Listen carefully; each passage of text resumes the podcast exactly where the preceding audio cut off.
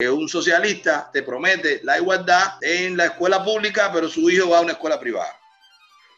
Te promete la igualdad en un carro económico, pero anden en, en el último modelo de un Porsche de 2030, que todavía no ha llegado. Te promete la igualdad en techo y vive en una mansión. Todos son iguales.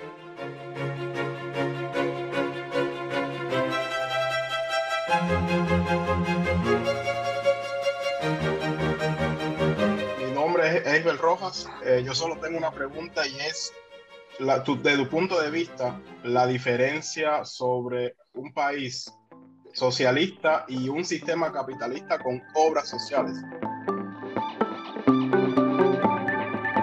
De hecho, ya en la formulación de la pregunta, con toda la claridad que tú tienes, pero ya estamos cayendo en ese gancho comunista. O sea, un capitalismo con obras sociales es una redundancia. El capitalismo es el que más obras sociales hace, lo que no lo regala.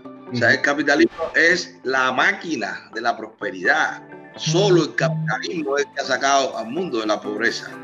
Antes del capitalismo, el mundo estaba sumido en una extrema pobreza. Había señores feudales que lo tenían todo y había vasallos, había esclavos que no tenían nada. Entonces, el capitalismo es más social que el invento del socialismo, que lo que pretende es robarle al que produce para regalarle al que no produce.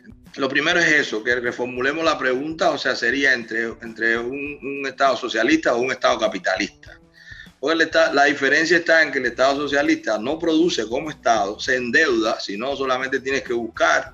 Yo tengo de hecho, y a mí me lo mandaron del equipo, pero no lo he publicado todavía, los países más, los países más ricos, la deuda pública que tienen. Y cuando ves de los que más se inclinan a la izquierda o los que llaman la socialdemocracia o los que tienen, como le llaman, el estado de bienestar, pero tienen una deuda pública enorme que supera el PIB o por bastante.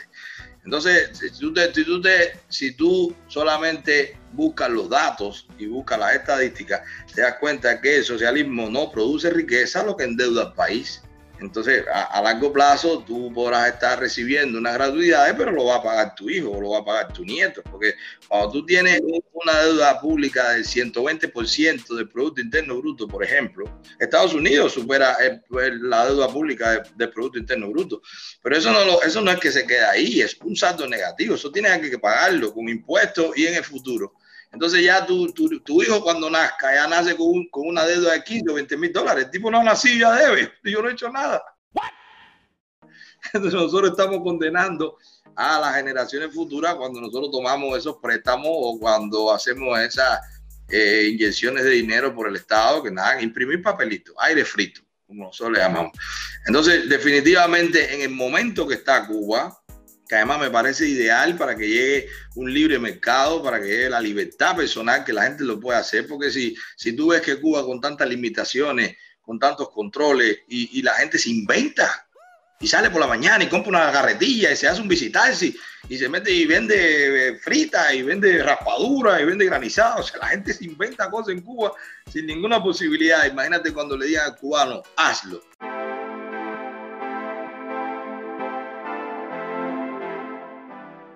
Muchos le va a pasar, como me decía Goku al principio, que todo me preguntaba, y eso es legal. Porque tenemos que enseñar a la gente a que sí es legal, sí lo puedes hacer. O sea, lo primero es que tú te sientas libre. Cuando el cubano se sienta libre de emprender y de hacer cosas, eso ser una maravilla. O sea, no, no lo duden. Eso va a ser un ascenso. Vas a ver los números, la gente, el mundo entero va a decir, ¿qué es esto? Porque estamos en menos, estamos en negativo. O sea, no hay nada, no se produce nada, todo se debe cuando eso comience la gente a activarse y cuando la gente empiece, yo te compro a ti, yo te vendo a ti, yo ahorro, yo invierto, yo creo empresa, yo creo más, importo, exporto. Eso va a ser una avalancha de prosperidad y que la gente hoy no tenga nada y que para ver esta directa tenga que esperar con una con una, memoria USB que tú se lo mandas, que lo descargue, que se lo dé un primo, que lo toque una mochila y que allá sea solamente encender porque va a haber, va a haber todo lo que hay en el mundo, en Cuba. Va a llegar rápido porque ya las cosas no demoran. En el socialismo demora, en el capitalismo necesitan ser rápidos si no te queda atrás. Cuando eso llegue a Cuba, la prosperidad va a ser visible, la gente se va a reír, la gente va a estar, todo va a estar bien. Definitivamente, con, con concreto a tu respuesta, capitalismo para Cuba, libre mercado y capitalismo. La única fórmula de generar prosperidad, no lo digo yo, ahí están los datos después de la revolución industrial de Inglaterra, es el capitalismo Entonces, toda esa falacia que se inventa a la izquierda, que somos los más malos, los que explotamos, los que vivimos de sacarle jugo a la gente, todo eso es aire frito, eso es muela. No funciona así. Entonces, no sé si te respondí, pero lo primero sería eso, que, que no separáramos el capitalismo de la labor social. ¿Qué más justo que yo cree empleo, empleos? ¿Qué más labor social que la gente trabaje? ¿Eh? ¿Qué más justo que yo te dé un bono a fin de año según las utilidades? ¿Qué más justo que yo mi vida sea en función de hacer algo que a ti te resuelva un problema. Porque eso es el capitalismo, es el amor al prójimo, pero con compensación. O sea, yo tengo que pensar algo que a ti te sirva, porque si no, tú no me compensas con tu dinero. Porque es sencillo, el porque también es democracia pura, pero no me voy a adelantar por si toman el tema de la democracia. Pero el capitalismo también es más demócrata, porque es que tú votas con tu dinero.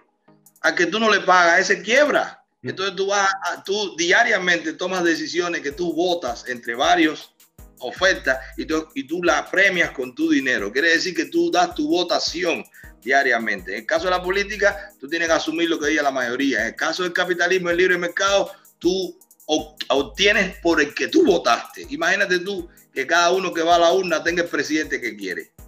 Es imposible, no pudiera haber 10 presidentes pero eso es la política. En el mercado sí es posible porque yo sí puedo tener el producto que me da la gana a mí porque yo voto con mi dinero y me lo llevo a mi casa. Entonces, lo que pasa es que hay que profundizar en eso y tener esos argumentos para cuando hablemos con los que nos quieren confundir vendiendo aire frito, vendiendo sueños que después, ¿qué es lo que pasa?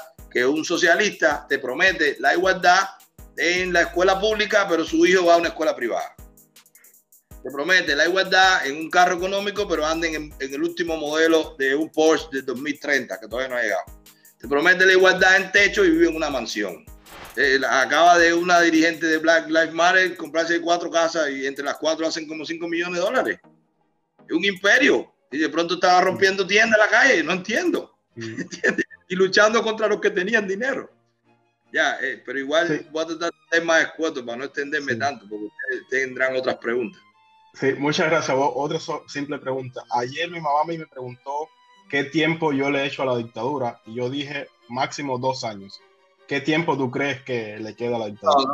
No, sé, no sé, no sé. Yo tuve negocio de lotería mucho tiempo. Yo tenía tiendas de lotería en República Dominicana que se puede, que es legal, pero al tema de, política y eso me, da cosa apostar, ¿me entiendes? Sería un poquito especulativo decir el tiempo puede ser mañana. Las condiciones están para que sea mañana pero ellos son muy hábiles, ellos son muy hábiles, no son tontos y son una máquina de terror y saben infundir miedo y saben infundir terror y están jugando con eso. Dependerá la capacidad que tenga el cubano de seguir asimilando el miedo o de, o de superarlo.